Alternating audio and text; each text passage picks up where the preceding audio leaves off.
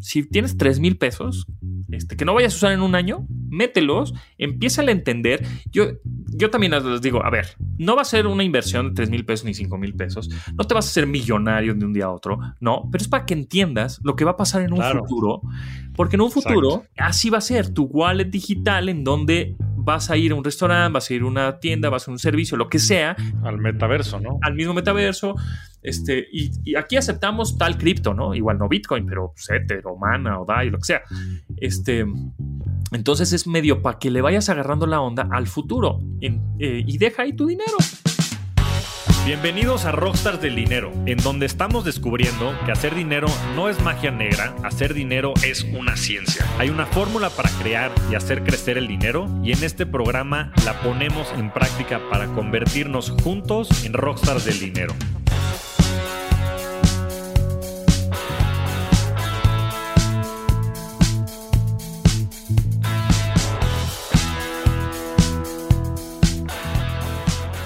José Antonio Pontón es conductor y todo un experto en tecnología. Tiene 15 años de experiencia como productor de radio, televisión y además es un especialista en la creación de contenidos en línea. Su carrera se ha enfocado en la investigación de la tecnología de consumo y estilo de vida digital.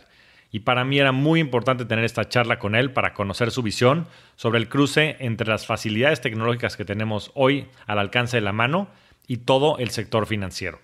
Además, hablamos sobre cómo sería un escenario en un futuro cercano en términos de dinero y de tecnología, de cripto y de mucho más. No verás tu tiempo, inviértelo en esta gran conversación con José Antonio Pontón. Bienvenidos a un nuevo episodio de Rockstars del Dinero. El día de hoy tenemos un invitado muy, muy especial, alguien que es un especialista en este tipo de medios de comunicación y que me ha tenido del otro lado del micrófono. Bienvenido, estimado Pontón. Javier, ¿cómo estás? Un gusto estar contigo, la verdad. Eh, fue un placer estar aquí este, cuando me invitaste. Oye, ¿quieres participar en el podcast? Claro que sí, por supuesto, para hablar de cosas bien clavadas. que tanto nos gustan. Exacto, ¿no? Y, para, y para regresar de muchas de las conversaciones que, que, me has invitado a tener en los distintos espacios que representas, de cripto, de inversiones, ya nos ha tocado colaborar por ahí. Y quería empezar porque nos platicaras un poco de eso, de tu background, este, que le platiques a la gente quién es Pontón, muchos ya te conocerán, pero también, sobre todo, qué es lo que te ha llevado a ser quien hoy eres. Buenísimo. Bueno, pues yo ya llevo casi 18 años, 19 años en esto de la, pues le podríamos llamar como el periodista, el periodista especializado en tecnología, así como hay periodistas deportivos o este, periodistas en finanzas, pues yo estoy más especializado en tecnología y de tecnología de consumo. ¿Qué es la tecnología de consumo? Bueno, pues los este, teléfonos inteligentes, las pantallas, las computadoras, las cámaras, los videojuegos, etcétera, ¿no? Entonces empecé con, eh, digamos, asistiendo, ya sabes, como todos desde abajo, este, sacando, este, copias y poniendo grapas y llevando cafés en una estación de radio, ¿no? Prácticas profesionales. Y de ahí me gustó mucho el radio, siempre me ha gustado. Y, le dije al director, oye, pues este, esto del radio me gusta, ¿cómo le hacemos? Este, ¿en dónde me, dónde me pones, no? Ah, pues fíjate que vele ayudar a Ricardo Zamora, este, que está haciendo un programa de tecnología los sábados aquí en, en W Radio. Entonces me fui ahí de asistente de, producción a ese programa que se llamaba Domo en ese entonces, que fue, según yo, fue el primer podcast en México o el, segundo, o sea, de los primeros podcasts en México que hubo, que bueno, era un programa de radio que se convertía, obviamente se grababa en MP3 y se subía en ese, en ese entonces a iTunes, ¿no? Este, ¿Y en qué año fue eso, más o menos? 2004. Ya. 2004, ahí estuvimos, cuando no había Uber, cuando no había Twitter, cuando no había Facebook, no había YouTube. Entonces, ¿cuál era el programa de tecnología en realidad? Bueno, pues había, hablábamos de Palm, de Sony Ericsson, de todas estas marcas que ya no existen, este, de Nokia. No había Spotify. Hoy la mayoría de los podcasts están reproducidos en Spotify. Exactamente. Eh, y bueno, pues sí había iPod, ¿no? Las primeras generaciones de iPod y era como, ahora, la revolución, ¿no? Un iPod de de creo que eran de 10, 20 gigas, una cosa así. No manches, ¿cómo puedes tener tantas miles de canciones en un iPod? En fin, platicábamos un poco de eso eh, y llegó en ese momento, en ese programa, pues sí llegó Twitter 2006 por ahí. Y entonces hablábamos de esta red de microblogging, de qué se trata y nadie entendía. Y, luego decíamos este, nuestros usuarios de Twitter al aire, ¿no? Y la, estación se enojaba. ¿Cómo? ¿Ustedes son dueños de Twitter? No digan ya más eso, porque ¿no? Pues no nadie entendía qué estaba pasando. Entonces, este, así empecé y, de ahí pues me fui moviendo hacia este, colaboraciones en otros programas. Eh, después eh, nos fuimos a televisión y produje tele, también un programa especializado en tecnología. Em, y más adelante también empecé a salir yo también en colaboraciones en televisión y etcétera. Y así fui, empecé así como que mi carrera de periodismo en tecnología. Y bueno, ya he ido a muchos eventos tecnológicos en, este, en, el, en el mundo y, y ahora actualmente tengo un programa de radio de lunes a viernes ahí en MBS 102.5 y colaboro en Hechos Noche con Javier La Torre, ya llevo como 6, 7 años ahí también hablando temas de tecnología y pues la verdad es que me encanta, es un tema muy padre, siempre atractivo y no te metes como muchos problemas. Bueno, luego con los Apple fans o los Nintendo fans luego se ponen medio locos, pero este, pero fuera de eso, este, pues no es, no te metes en tantas polémicas y pues siempre es divertido estar ahí a la, conociendo lo nuevo y lo que viene que este, pinta sabroso para el 2030. ¿eh? Estamos a ocho años y yo ya veo que para el 2030 no vamos a entender nada. Hoy estaba haciendo cuentas que la canción eh, de Psy, de este coreano, de K-pop, de Gangnam Style, salió en el 2012. O sea, ya pasaron 10 años, parece que fue ayer, ya pasaron 10 años, entonces, y fue en ese momento, fue el video más reproducido en YouTube con miles de millones de reproducciones. Y ahorita te pones a pensar, o sea, eso fue en el 2012, ¿qué va a pasar en el 2032? Ahorita que estamos como en el 2022, eso va a ser yo creo una locura. Em, y bueno, pues prácticamente ese, de alguna manera, en resumen, es lo que he hecho. No, pues a todo dar, pues a ver, vamos a entrarle duro y directo.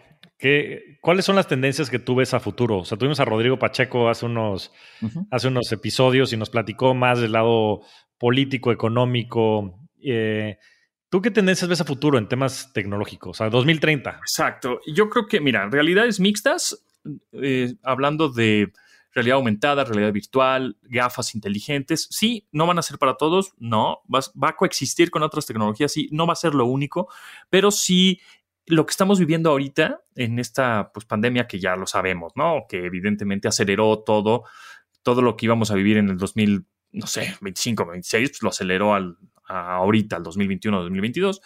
Entonces estamos viviendo como un tutorial de lo que va a pasar en el 2030, es decir, esto, este trabajo remoto, trabajo en videollamadas, este, eso lo vamos a vivir por ahí del 2030 con estos universos virtuales no es que sea lo único y no es que vamos a estar clavados en el universo virtual todo el tiempo, ¿no? Pero es como un poco como las redes sociales, pues no estamos todo el tiempo metidos ahí, o sea, sí las checamos de vez en cuando y vemos y participamos y luego nos desconectamos tantito, hacemos nuestra vida offline, tradicionar un ratito y regresamos. Y creo que así va a ser. Y eso acompañado de estas realidades mixtas, ¿no? Aumentada, eh, realidades virtuales, holográficas, eh, HoloLens, metaversos, todo esto no, nos lo están vendiendo así como, uff, va a ser lo máximo. Vemos unos videos y nos quedamos así con la boca abierta de, ah, el metaverso y el universo virtual y va a estar perrísimo. Una cosa es cómo nos los pintan y nos los anuncian y nos los editan y ponen efectos especiales por todos lados. Y otra cosa es cómo va a ser, ¿no? Pero bueno, por otro lado, lo que sí va a ser un hecho es blockchain, es eh, inteligencia artificial, eso en, aplicada en todas las industrias Em, vehículos autónomos, coches eléctricos, bueno, viajes al espacio ya los vimos, que ya no nos sorprende tanto, ¿no? O sea, como que el primer viaje este, que hizo Elon Musk o Jeff Bezos es todos los medios súper atentos, las personas ahí, trending topic en Twitter, este, va a salir el cohete y ya han salido como siete más y ya ni los pelamos, ¿no? Ya se nos hace como muy común de, ah, este güey ya está lanzando otra vez otro cohete. Este, entonces, pero bueno, vamos a ver cada vez más avances con respecto al, espacio, otros planetas, este, la Luna, Marte, etc. Em, eh, y, bueno, mucha inteligencia artificial, definitivamente. Em, y Internet de las cosas, conexiones más rápidas, 5G y a partir de la 5G, pues nuevos negocios. Como por ejemplo, cuando nosotros teníamos la, la red 3G, pues era imposible tener Uber. En nuestro teléfono, porque pues no tenía el ancho de banda suficiente o la velocidad suficiente como para que tú en tiempo real en tu teléfono veas el carrito este, moviéndose por el mapa, decir, ah, ya en tiempo, ya está llegando por mí, porque la red 3G no daba para eso. Llegó la 4G, 4.5G y pues ya da para ver en tiempo real, casi en tiempo real, pues el cochecito en el mapa. Con la red 5G, pues vamos a ver una nuevos negocios, ¿no? Este, surgir definitivamente cosas en tiempo real, vehículos autónomos, cosas que se manejan solas, robots, robótica, mucha robótica. Este, hemos visto cómo Boston Dynamics, ahorita que fui al CES en Las Vegas, al este esta expo de, tecnología de consumo más grande del mundo, que pues, en esta edición fue muy poca gente. Se esperaban, casi, casi siempre se esperan 180 mil personas, pero pues esta vez se esperaron, nada más llegaron 40 mil. Y fue ahorita en enero, o sea, hace unas semanas. Hace una semana, sí. Eh, Con el pico del Omicron, sí. Exacto. Mucha gente no fue, medios de comunicación tampoco fueron y por supuesto este, empresas tampoco fueron. Pero, pero siempre están sacando robots y robots que te ayuden a la oficina, robots con charolas integradas para que te la comida, robots de compañía para gente pues más adulta, mayor, ¿no? Em, robots eh, tipo Boston Dynamics, te digo, como el perro robot que, que, está como cuidando servidores. O sea, cada vez el, el, el, convivio entre humano y robot, así por más Skynet que se oiga esto de Terminator, pues va a ser eh, más común, ¿no? Eh, va a decir, ah, pues este es mi robot de compañía, este es mi robotina que tengo en mi casa y me ayuda a X tarea. Entonces también vamos a ver muchísimos robots para el 2030. Y justo sobre ese tema, ¿qué, o sea, ¿tú crees que los robots en estos ocho años puedan reemplazar como a gran parte de, del sector laboral que es más mecánico? O sea, temas este, como de low skill workforce, ¿tú crees que es, ese panorama en ocho años sea alcanzable o no? Yo creo que sí. Este, em, definitivamente, por ejemplo, hay un, hay un sitio que, me gusta mucho, que ahorita lo estoy buscando, que se llama willrobotstakemyjob.com willrobotstakemyjob.com y es un sitio en donde tú pones tu, el, em, tu chamba. Tu chamba, sí, exactamente. Y te dice qué tanto porcentaje eres este, reemplazable por un robot. Entonces, yo, una vez me puse a pensar, digo, puta, pues estos cuates de vigilancia, ¿no? Los porteros, este, la gente que nada más está diciendo, no, no puedes pasar, sí puedes pasar, pues son totalmente reemplazables por un robot. O sea, porque la única diferencia, o por, por el momento, de un robot a un humano, pues es el criterio. Entonces, si yo estoy platicando con un humano, pienso que va a tener el criterio para explicarle ciertas cosas para que pueda pasar o no pasar o etcétera, ¿no? Explicarle alguna situación. Pero si el humano me está diciendo no, no, no, no, no, pues es lo mismo que estuviera peleando con un robot. Y con un robot no me voy a pelear porque sería una estupidez de mi parte pelearme con un robot porque definitivamente no va a hacer cambiar de opinión. Entonces, eh, este sitio, yo le puse una vez, está en inglés, pero bueno, le pone Security Guard este, en, en inglés, a ver cuántos este, qué tanto porcentaje es reemplazable. Porque además la chamba de todas estas personas después es mecánica en el sentido de que les dicen qué hacer, ¿no? O sea, dicen, Exacto. o sea, if this then that, ¿no? Y eso es 100% programable y por ende reemplazable. Así es. Entonces, por ejemplo, ahorita puse Security Guard em, y es 84% reemplazable. Entonces, eh, sí va a haber muchas chambas que van a ser reemplazables por, por por robots, hasta presentadores de noticias. Ha habido, ¿no? Este, robots que leen las noticias, ¿no? Y, se ven prácticamente como un humanoide en una cámara. Y pues sí, también muchos, muchas empresas van a decir, bueno, pues prefiero un robot que trabaje más tiempo, que no se cansa, que no le tengo que pagar seguro, que no se va a quejar, que no. Pero por otro lado, también va a haber, sí va a haber desplazamiento personal, pero por otro lado también ese personal se verá reubicado, porque efectivamente pues los eh, necesitan cierta supervisión, estos robots, ¿no? Evidentemente. O tienes que entender cómo funcionan para, pues obviamente, llevarlos ahí a, que hagan sus tareas. Entonces, eh, sí va a haber como broncas ahí en cuestión de empleos, pero un, un porcentaje de, desafortunadamente sí se va a quedar sin chamba, pero otro se va a reubicar, ¿no? Y va a coexistir con estas máquinas. Entonces, bueno, habrá que ir viendo eh, y, el, y, el, consejo es más bien como que nunca pierdas ese, esa creatividad, ese feeling, ese sentido común, eso que te da la humanidad, porque si no vas a ser reemplazable por un robot. Por ejemplo, si tú le pones a esta página justo willrobotstakemyjob.com, le pones este diseñador gráfico, te pone que eh, es un 5%. ¿no? Reemplazable porque es muy es difícil la creatividad todavía. Sí, de acuerdo. Y a ver, lo, mismo pasó, no me acuerdo si fueron los 30, 40 por ahí, 1940, con el tema de la agricultura. Creo que el 50, 60% de la humanidad estaba dedicado a temas de agricultura y vinieron muchos temas que mecanizaron e industrializaron la agricultura y hoy menos del 5% de la población global está está en eso, ¿no? Y de repente ves a estos economistas y otras personas que salen y predican que este, el futuro y que va a haber un desastre porque el desempleo estructural que va a provocar la tecnología, inteligencia artificial, robots, etcétera. Pero ya en el pasado hemos encontrado la manera de evolucionar y creo que justo lo que dices, la creatividad, el sentido común, pues es mucho mejor que las personas estén dedicadas y enfocadas a todo, a, la creación de economía, ¿no? A este, en este creator economy que cada vez crece más, hasta temas de cómo desarrollas, como dices, nuevas ideas y conceptos a través de eh, características que pueden ser consideradas más artísticas, pero que al final día generas esa innovación, ¿no? Entonces, yo creo que se va a dar, pero va a ser un, tema gradual y como todo, pues habrá eh, chambas más productivas y probablemente que hagan que la gente inclusive sea más feliz, ¿no? Regalar conocimiento siempre paga el mayor interés. De eso estoy convencido. Y qué mejor que regalárselo a uno mismo. Como bien saben, soy un ávido lector y me apasiona mucho el aprendizaje. Pero hoy la oferta de contenido digital es abrumadora y no siempre sabes cómo elegir qué leer o qué escuchar. Tal vez buscas una lectura especializada sobre criptomonedas o un audiolibro de finanzas para principiantes. Todas estas son grandes herramientas para convertirte en rockstar del dinero. Y afortunadamente hoy existe una solución. Scribd, en donde puedes explorar millones de libros digitales, audiolibros, revistas y mucho más. ¿No sabes por dónde empezar? En Scribd Además de tener acceso a una gran biblioteca digital, también cuentas con listas inteligentes que te apuntan en la dirección correcta de acuerdo a tus gustos e intereses. Todo esto disponible desde sus aplicaciones móviles y desde su sitio web. En este momento, Scribd está ofreciendo a nuestra audiencia un descuento para tener dos meses por solo 19 pesos. Ve a prueba.scribd.com diagonal rockstars dinero para tener dos meses de suscripción por solo 19 pesos. Es prueba.scrib de bueno diagonal rockstars dinero, todo junto, para tener dos meses de suscripción por solo 19 pesos. No te pierdas esta gran oportunidad.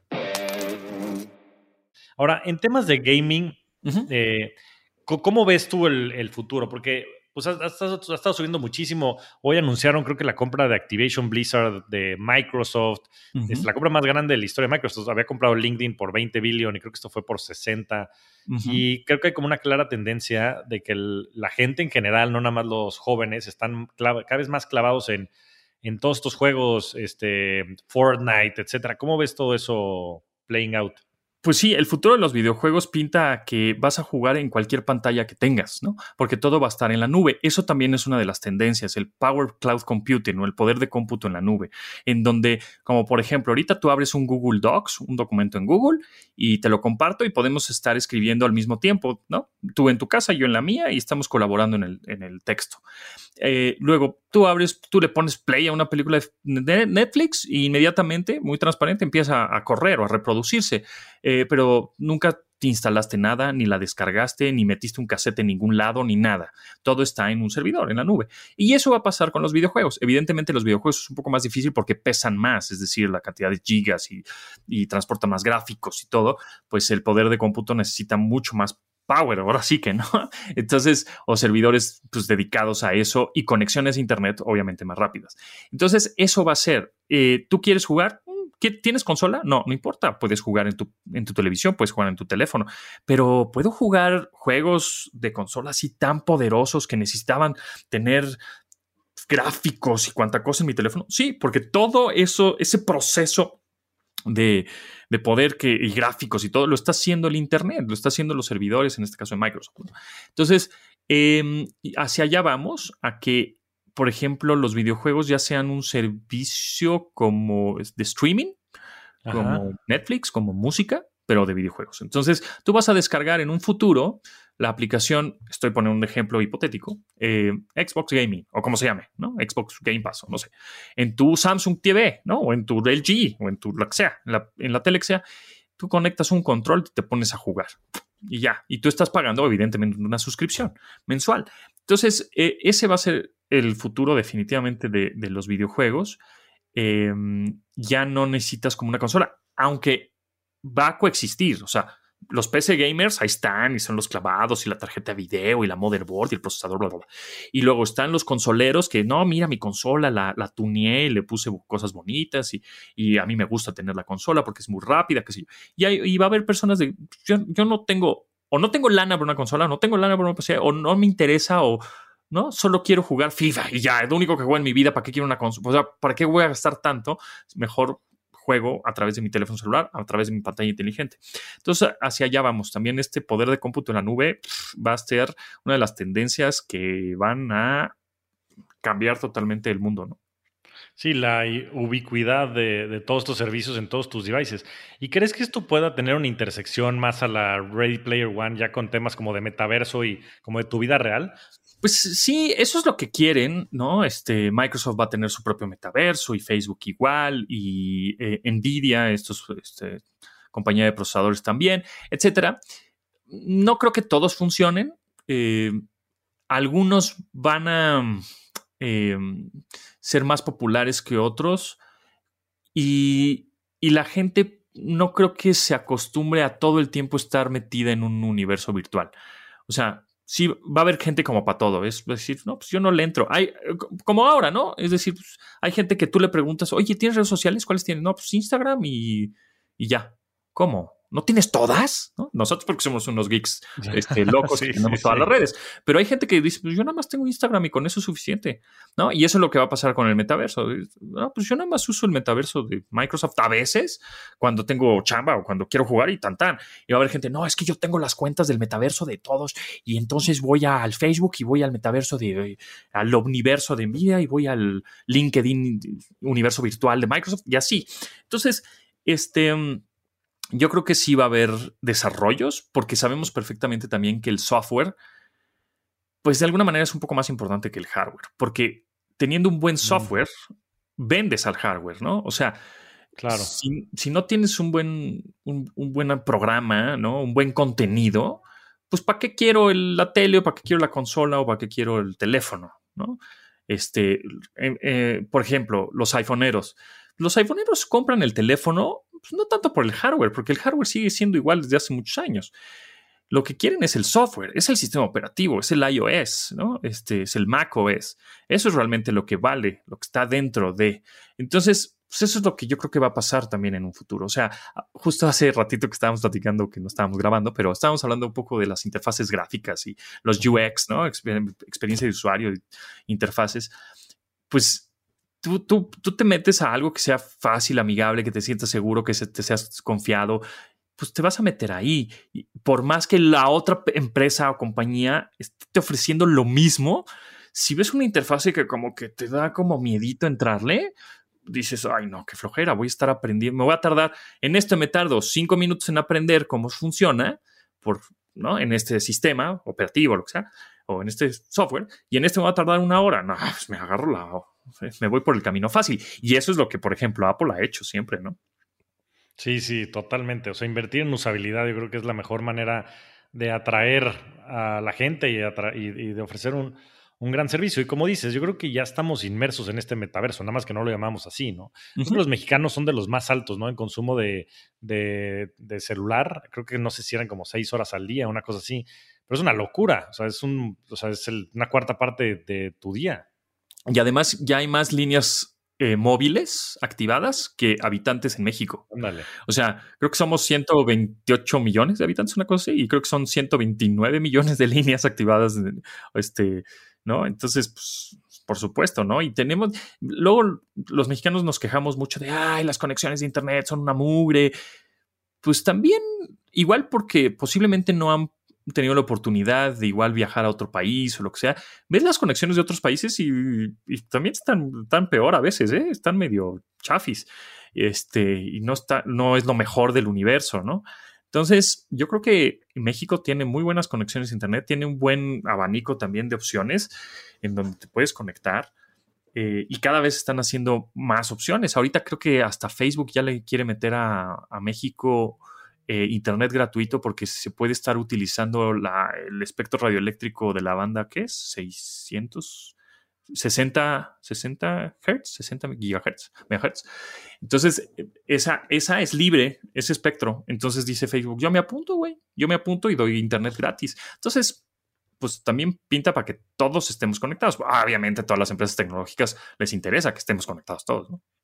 Claro, porque pues venden, venden eyeballs, ¿no? Venden. Correcto. Este, sí, y ah, venden atención, y al final del día, pues necesitan eso como una precondición para hacerlo, ¿no? Y estoy de acuerdo, yo creo que se va a terminar comoditizando, y por eso tienes a Google y a Facebook y a todos estos buscando la manera de conectar a todo el mundo, porque al final del día ellos, o sea, Facebook entre WhatsApp, este, Instagram y Facebook, pues yo creo que han de tener pues un par de horas del tiempo de todos los mexicanos. Por supuesto, por supuesto, sí. Y entre más tiempo estés en su plataforma, pues a ellos les conviene más. Por eso no quieren que te salgas y por eso todas las este, redes sociales ya están haciendo sus, este, sus shorts y sus videos cortos porque dijeron, no manches, la gente está pasando muchas horas en TikTok. ¿Cómo les robamos?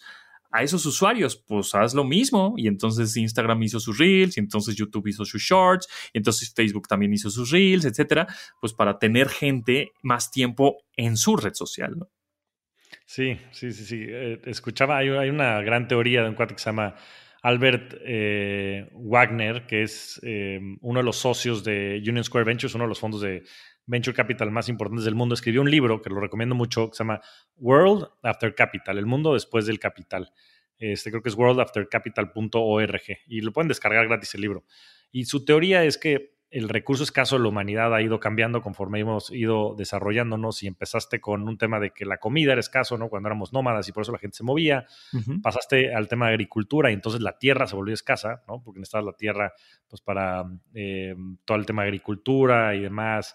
Y después ya estamos entrando y de lleno en el tema de la tecnología y en el tema de la tecnología lo que es interesante es que el recurso escaso se volvió la atención, ¿no? al final ya nada más tienes X tiempo para consumir contenido, sobre todo en este modelo de negocio que es el de la publicidad, y todo el mundo está compitiendo por, ese, por esa atención. Y esa atención de nanosegundos, o sea, si en el primer cuadro casi casi, ¿no? Este, no te agarré, no te caché, va y el usuario se va, ¿no? Antes, por ejemplo, pues tenías tres canales en la televisión y pues, cambiabas de de canal con tu control remoto y ahí estabas sapeando, ¿no? Cambiando y cambiando, cambiando, pero pues te quedabas de repente algunos segundos.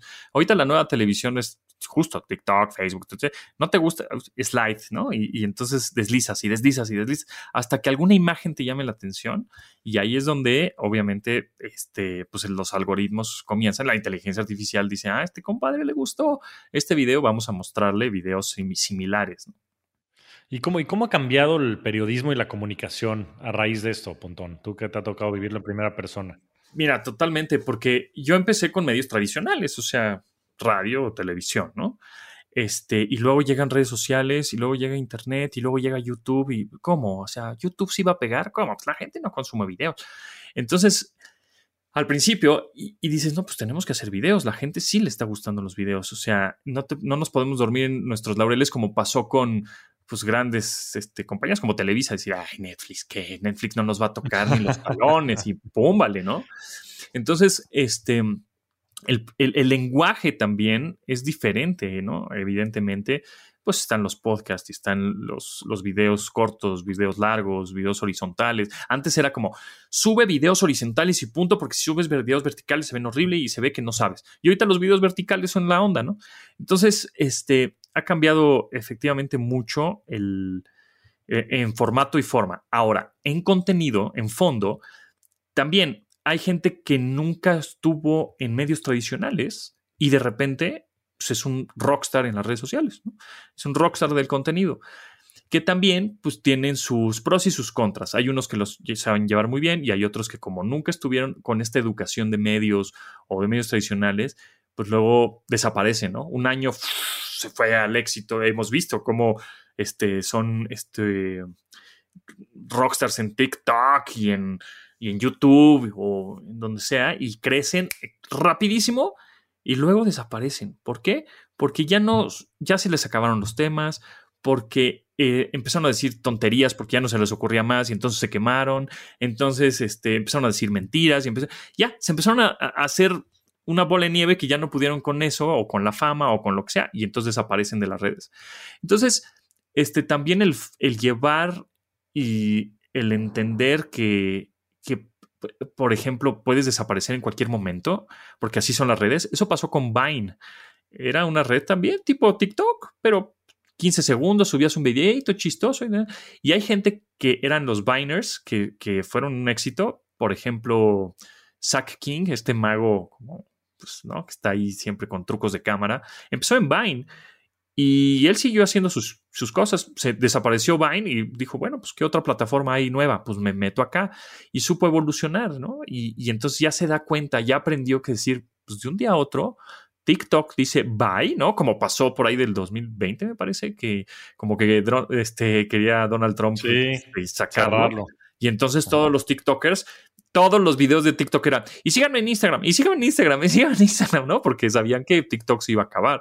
Entonces, es nada más entender eso, que a veces estás arriba, a veces estás abajo, que el mundo da muchas vueltas y que tienes que, así como que te tienes que portar bien, así como te portas bien en tu vida offline, siempre he dicho, pues pórtate bien en tu vida online, porque no, no lo importante no es subir o, empezar, o, ¿no? Es mantenerse, ¿no? Em, entonces, creo que eh, cuando luego te dicen, oye, pues es que quiero hacer un programa de YouTube, ¿no? Ah, ok, perfecto. ¿De qué? Entonces te dicen una idea. No, pues es que quiero hablar de este, casas. Quiero dar tours de casas y departamentos. Ah, va, va. Perfecto. Pues es buena idea. Em, ¿Cuántas casas y departamentos tienes como para enseñar? No, pues dos.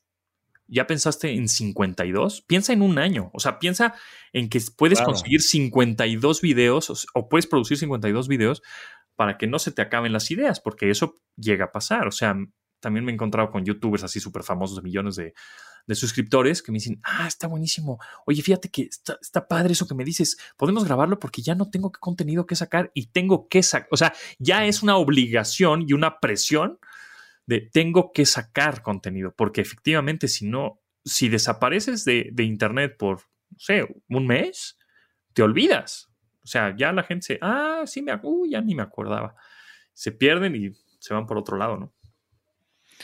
Y justo por eso creo que eh, tienes que tener como distintos puntos de contacto, ¿no? O sea, digo, en tu caso, por eso tienes, digo, tienes tu programa de radio, después tienes colaboraciones en radio, tienes Twitter, Instagram, y en cada uno de esos, yo creo que pues hay mucha gente que toca esos distintos puntos y yo creo que haces que tu contenido, o sea, ¿cómo le haces para coordinar que tu contenido sea consistente, que, vayas teniendo ese engagement en todos los distintos touch points?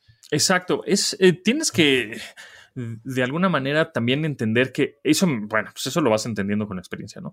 Dices, bueno, voy a subir este video a TikTok, nada más. Y, ah, pues mira, le fue bien. Y entonces alguien te pregunta por Facebook, por Instagram, oye, tiene este, ¿cuánto cuesta esta, este gadget? Ah, pues es que está, hice un video en TikTok. Ah, pues no lo vi. Hay que entender que la gente que está en Facebook no necesariamente está en TikTok, no está en, no está en Instagram. Entonces, ese contenido lo puedes replicar por todos lados.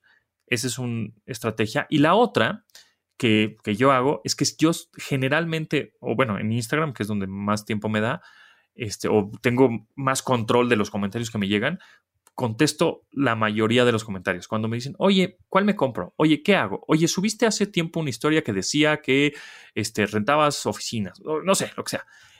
Trato de contestarles yo mismo por mensajes directos, ¿no? Y entonces eso también de alguna manera, me da ese como engagement, me dicen, ah, pues este güey sí contesta, me da, me da, confianza, y eso también ayuda a que esa persona le dice a otras más, oye, pues síguelo porque este compadre sí contesta, o sea, sí me aconseja o sí me da un tip, o a veces si digo, pues no sé, pues no sé, ya, ¿no? Pero, eh, pero sí, sí, sí lo sienten como hay, si hay una persona real que está atrás de esas redes sociales. Entonces, y también trato de ser lo más objetivo posible, que eso, en mi formación universitaria, eres, pues eres periodista. Lo más objetivo, tiene que ser lo más objetivo posible. No aburrido, pero objetivo, ¿no? Viendo pros, viendo contras. También hay muchos youtubers y generadores de contenido que realmente viven del click, viven del like, viven de lo que monetizan sus canales. Entonces se les hace muy fácil poner inverosímil, lo oculto, lo que Apple no quería que supieras y como todo este tipo de clickbaits, ¿no? Este, eh, que obviamente pues de, eso viven y bueno, pues está bien, pero, pero eso ya no es periodismo, ya es, pues es un video que totalmente subjetivo que se me, se me ocurrió ya ¿Podemos hacerlo todos así? Sí, claro, por supuesto. Poner títulos amarillistas es, como, es lo mismo. Pues, es un periódico serio, ¿no? Que pone titulares interesantes este, y objetivos a los otros periódicos que son súper amarillistas, ¿no? Que te ponen así títulos y cabezas que dices, güey, no manches, no vas a creer lo que le pasó a fulana de tal. Y entonces ya lees la nota y este, no sé, cualquier estupidez pone, ¿no? ¿no? Entonces, también eso es, eso es importante, saber qué quieres hacer. ¿Quieres ser una, una, persona más seria y durar por mucho tiempo? ¿O quieres dar un one shot, durar un par de años y se acabó ¿no? tu fama? No sé. ¿no? Sí, de acuerdo. Y, para los que no lo sigan, que sigan aquí a, al buen Pontón, su Twitter y también Instagram, ¿no? Es arroba Pontón. Ajá, ahí andamos, Pontón en YouTube, Instagram y Twitter. Este, ahí andamos. Con mucho gusto. Yo les, yo les contesto. Y ahí les contesta directo, entonces les, puedes dar, les puede dar recomendaciones de todos los gadgets habidos y por haber. Ahora, quiero hablar de cripto puntualmente, porque creo que es la, la, perfecta intersección entre tecnología y dinero, y finanzas e inversiones. ¿Qué opinas de cripto en general, de blockchain? Este, ¿Y cuál ha sido tu historia con esto? Pues mil, eh, eh, yo creo que cripto y blockchain es el futuro y blockchain no necesariamente de la mano de cripto. O sea, blockchain pues, es esta tecnología que puede ser para la escrituración de propiedades, para justamente votos, pasaportes, este, hasta corrupción, ¿no? Si quieren acabar con la corrupción, metan blockchain, pero bueno, pues eso, este, eso no va a pasar nunca, ¿no? Este, entonces, eh, el, y, cripto, fíjate que yo la conocía, también tuve un programa de radio en Ibero 90.9 hace muchos años, que era una vez a la semana. Y yo me acuerdo que empezó a salir justo en el 2009, 2010, esto de Bitcoin, ¿no? ¿Y qué es esto? No, pues un, dinero digital y todo así como también como, ay, ¿cómo? O sea, las mismas preguntas que se hacen ahorita muchas personas de, ay, ¿pero qué, qué está respaldado? Claro que no, es puro choro, es una burbuja. Lo mismo de ahorita, ¿no? Entonces eso yo mismo lo pensé en ese momento pero en ese momento el cripto, el Bitcoin costaba creo que 100 dólares o menos, ¿no? Este, y hubiera sido una gran inversión, Pontón. Hubiera sido una cosa increíble tener un Bitcoin, pero bueno, ahora que ya ves como más compañías más serias, justo como Bitso o como otras que están este, metiéndose a la onda de cripto, de minar, de todo, dices, no, pues esto sí va en serio, esto sí, sí es el futuro. Y ves empresarios, magnates en todo el mundo, mexicanos que hablan de cripto, que se ponen sus ojos láser en el profile pic de Twitter. Eh, Salinas Pliego, Salinas Pliego, a ver si, le invitamos al programa, a ver si quiere venir. Sí, estaría bueno, ¿eh? Porque hay muchas preguntas que hacerle, como por ejemplo, ¿cómo paga, ¿qué tarjeta de crédito usa para pagar, no? pero, este, pero bueno, yo creo que él estoy seguro que va a ser su propia cripto. O sea, su cripto azteca o como se llame, no tengo idea, pero yo creo que va por ahí. Entonces, este, me late que va a ser su, porque ya, este, eh, acepta cripto en Electra. Pero habla mucho de Bitcoin en lo particular, o sea, pareciera que cree más en Bitcoin que en general como en toda la industria, pero bueno, siempre es algo interesante, a ver si lo invitamos y nos platica a ver qué planes tiene. Estaría bueno, pero bueno, eh, yo creo que yo, yo empecé ya a invertir porque siempre estás con ese miedito de, ay, sí será, no será, este, pues es tu lana, ¿no? ¿Cómo le hago? Tampoco tengo mucha lana como para dejarla ahí todo el tiempo, ¿cómo le hago? Bueno, fue justo en enero de 2021 este, que dije, bueno, pues ya, justo hace un año. Dije, bueno, le voy a meter una lanita, a ver qué pasa. Y compré un poquito de Bitcoin, un poco de Ether y así, ¿no?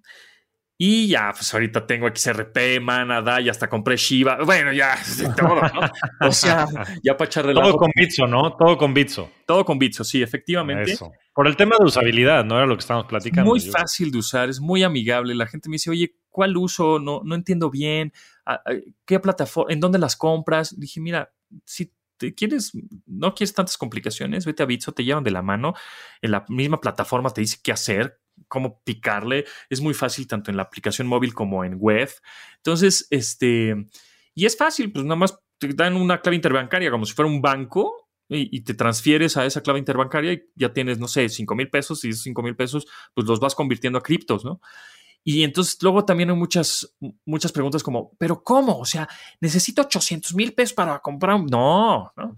Este, una fracción, puedes comprar una fracción de Bitcoin, o sea, los centavos de Bitcoin, los famosos satoshis. Entonces dicen, ah, ok. Le digo, mira, si tienes 3 mil pesos, este, que no vayas a usar en un año, mételos, empieza a entender. Yo, yo también les digo, a ver, no va a ser una inversión de 3 mil pesos ni 5 mil pesos. No te vas a ser millonario de un día a otro. No, pero es para que entiendas lo que va a pasar en un futuro. Porque en un futuro así va a ser tu wallet digital en donde vas a ir a un restaurante, vas a ir a una tienda, vas a un servicio, lo que sea. Al metaverso, ¿no? Al mismo metaverso. Este, y, aquí aceptamos tal cripto, ¿no? Igual no Bitcoin, pero Ether o Mana o DAI, lo que sea. Este, entonces es medio para que le vayas agarrando la onda al futuro eh, y deja ahí tu dinero. O sea, tienes 3 mil pesos, déjalos ahí casi casi por siempre para que vayas entendiendo si es cuáles son las stable coins, cuáles son las que son más volátiles, este, y también vayas, porque yo no bateé, o sea, vayas teniendo esa, ese carácter de decir, ¡Eh, madres, ya bajó, y entonces te apanicas, y entonces vendes, madres, ya subió, y entonces compras, y entonces la riegas, ¿no? Entonces no bateas y, entonces te espantas, pero entonces eso te, ayuda también a aprender a decir, pies en la tierra, pies firmes, frialdad absoluta, ¿no? Este, Entonces, eh, un poco yo les digo, mira, mete 3 mil pesos y dalos medio por perdidos, no te preocupes. Ya cuando dicen, ah, mira, esos 3 mil se convirtieron en 4 mil, ah, y, y luego esos 4 mil se convierten en 2 mil, pero ya viste que se convirtieron, o sea, sí llegaron a 4 mil, luego van a bajar a 2 mil y luego van a llegar a 5 y así va a estar. Entonces, tú aguanta vara, ¿no? El largo plazo, hay que tener visión de largo plazo. Exactamente. A ver, vamos a pasar ahora a las preguntas rápidas, Antón. La primera es, ¿cuál es tu libro favorito? Uno, tu libro favorito. Ok, bueno, pues leí eh, uno de los que me gustó mucho y más por la onda tecnológica, Homo Deus. Buenísimo, de Yuval Noah Harari. Harari, ajá, Sapiens y Deus. Pues son como que los que son de cajón, ¿no? O sea, más si la onda de evolución tecnológica y todo este rollo, creo que son ya son de cajón, son como medio la Biblia un poco. Entonces, pues esos, yo recomendaría esos. Buenísimo. Justo creo que en el de Homo Deus dice que la meca moderna, digo, habla de todas las narrativas y la importancia de la narrativa dentro del desarrollo de la humanidad, pero dice que la meca moderna es Silicon Valley. Y sí lo creo, ¿no? Ya se crearon todas estas culturas alrededor de Facebook, de hacer el mundo más conectado, Google, etcétera, ¿no? Sí. Este, bien interesante. Lo recomiendo mucho. ¿Podcast favorito? Podcast. Pues fíjate que no descargo tantos este, por tiempo. Em, pero yo creo que hay, hay, uno que se llama Rockstars. y, es mi, favorito. Este, fíjate que eh, lo que no, no escucho tantos podcasts últimamente porque, pues, por tiempo, pero el, una audioserie que me gustó mucho, igual también te lo recomiendo, este, que es prácticamente una radionovela, ¿no? Pero pues como no se transmite en radio, ahora se transmite en Spotify, este se llama Sonia, e, S-N-I-A, S-O-N-I-A. Eh, eh, se llama Sonia porque el IA es inteligencia artificial. Y entonces es una ah. audioserie como de ocho capítulos por ahí, en donde em, te platica justamente de un tipo Siri o un Alexa que se empieza a enamorar. El cuate es medio hair de la película, esta hair de protagonizada por Joaquín, Phoenix. Entonces, está bien bueno, ¿eh? Esa audioserie está en Spotify, creo que es exclusivo de Spotify. Este, bájenlo, escúchenlo, se llama Sonia, está bien padre. Buenísimo. Eh, gadget favorito. Este sí te queda como anillo al dedo. Sácateles, hay tantos. este, pues en general creo que el smartphone, o sea, el teléfono inteligente como tal, creo que ya todo lo hago desde ahí. Puedo transmitir radio desde ahí, puedo grabar video de ahí, edito mis videos de ahí, este, chambeo ahí, WhatsAppeo ahí, veo TikTok ahí, este, sí, creo que el smartphone ahorita es lo más completo que hay, ¿no? Por el software. Por el software. Oye, ¿qué opinas de Oculus ahora que está como tan de moda? Pues el Oculus Quest 2 lo probé justo hace unos meses y si dices, órale, no lo imaginaba tan pulido, tan bien hecho. O sea, te lo pones y tiene unas camaritas afuera, porque eso también lo vieron, como si cuando te pones un visor de realidad virtual, estás totalmente aislado de la realidad este, análoga, ¿no? O física. Si llega un cuate y te da un zap en la cabeza, ni te enteras, ¿no? Este, pero, este, si, pero ya con unas camaritas, ya puedes hacer dos taps, haces como dos toques en tu, en, el visor y puedes ver lo que está pasando afuera, ¿no? Afuera. Entonces, eso, eso está padre. Muy cool. Pues creo que ya superaron ventas, creo que al Xbox y no sé qué tanto, ¿no? El año pasado. Sí, y fue una de las aplicaciones, Oculus, fue una de las aplicaciones más descargadas en, en iOS, este, justo el año pasado. Ya, se va a poner interesante más con todo lo que está haciendo Facebook del metaverso. Oye, Pontoni, ¿cómo se ve tu portafolio de inversión? ¿Cómo inviertes? Bueno, mira, yo tengo algo de, sí, ya, ya tengo inversión en cripto, ya se podría decir que tengo, pues, no mucho, pero ya dices, mm, ya, ya podría sonar algo interesante en, diferentes criptos, ¿no? O sea, lo más que tengo es en, Bitcoin, lo, digamos, después Ether, eh, después creo que es Litecoin y ya después XRP y las que están más chiquitas, ¿no? Shiba, te digo que hace dos días le compré mil pesos a Shiba, nada más para echar relajo, pero bueno, pues a ver, una de esas pega, ¿no?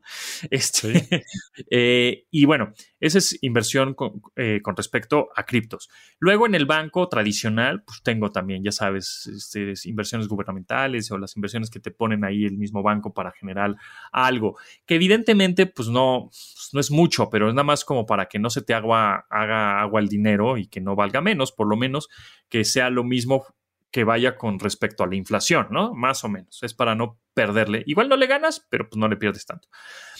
Y, em, y la verdad es que en un futuro, eh, pues el ahorro sí pienso en propiedades, ¿no? Este, no es que tenga miles y, no es que voy a tener miles, seguro no, pero sí es como mi tirada, ¿no? Tener como algún inmueble para, obviamente, en un futuro, cuando yo ya pues igual ya me retire de estas ondas, ¿no? Este, eh, ya sea más viejillo, pues ya el típico quiero vivir de mis rentas, ¿no? Entonces, este, tratar de ahora que estoy generando, que estoy en mi vida activa, generando lana, pues tratar de comprar algo en preventa un poco más adelante, ¿no? Algún departamento, alguna cosa así, para eh, en un futuro, pues tener algo que me respalde, ya sea que se pueda rentar o si pues me veo muy autorado, pues ya tengo algo que generó cierta plusvalía que podría revender. Entonces, algo, algo de ese estilo. Y por supuesto, me gustaría invertir en, algún negocio que me apasione, o sea, ya sea algún medio de comunicación tecnológica o algún este mm, algo como algún desarrollo de alguna aplicación que me llame la atención. O sea, sí estoy abierto a como decir, ah, mira, esto, esto podría funcionar, va, me la aviento, ¿no? Que todavía no lo encuentro, pero sé que lo encontraré. Sí, hay, muchas, hay muchas nuevas opciones que se están creando de esa manera. Inclusive, pues anímate, créate tu propio startup, Pontón, no estaría mal. Sí, pues sí, en una de esas, ¿eh? sí, hasta eso sí lo he pensado, sí, de a ver qué se me ocurre, algún otro medio, a ver qué, qué, qué, qué se me ocurre para invertir y, levantar algo de capital también, esa es la idea, ¿no? O sea, invertir lo mío, pero también decirle a más, a la más, a más banda. Levantar capital. Aquí acabamos de tener a a Santiago Zavala de 500 Startups, estuvimos a Alejandro Desbarroso de Dila. Habrá muchos inversionistas y este, si, si lanzas algo, este, seguro que podrás conectar aquí con los varios rockstars del dinero. Ahora, la última pregunta es, ¿cuál ha sido tu mejor inversión? Y esto es en el más amplio sentido de la palabra. Híjole, pues me voy a ver muy forever, pero es mi tiempo. O sea, este, Mira, yo al principio de, justamente mi carrera, cuando te decía que sacaba, este, quitaba grapas, sacaba copias, llevaba cafés, no, no me pagaban nada. O sea, ni un peso me pagaban.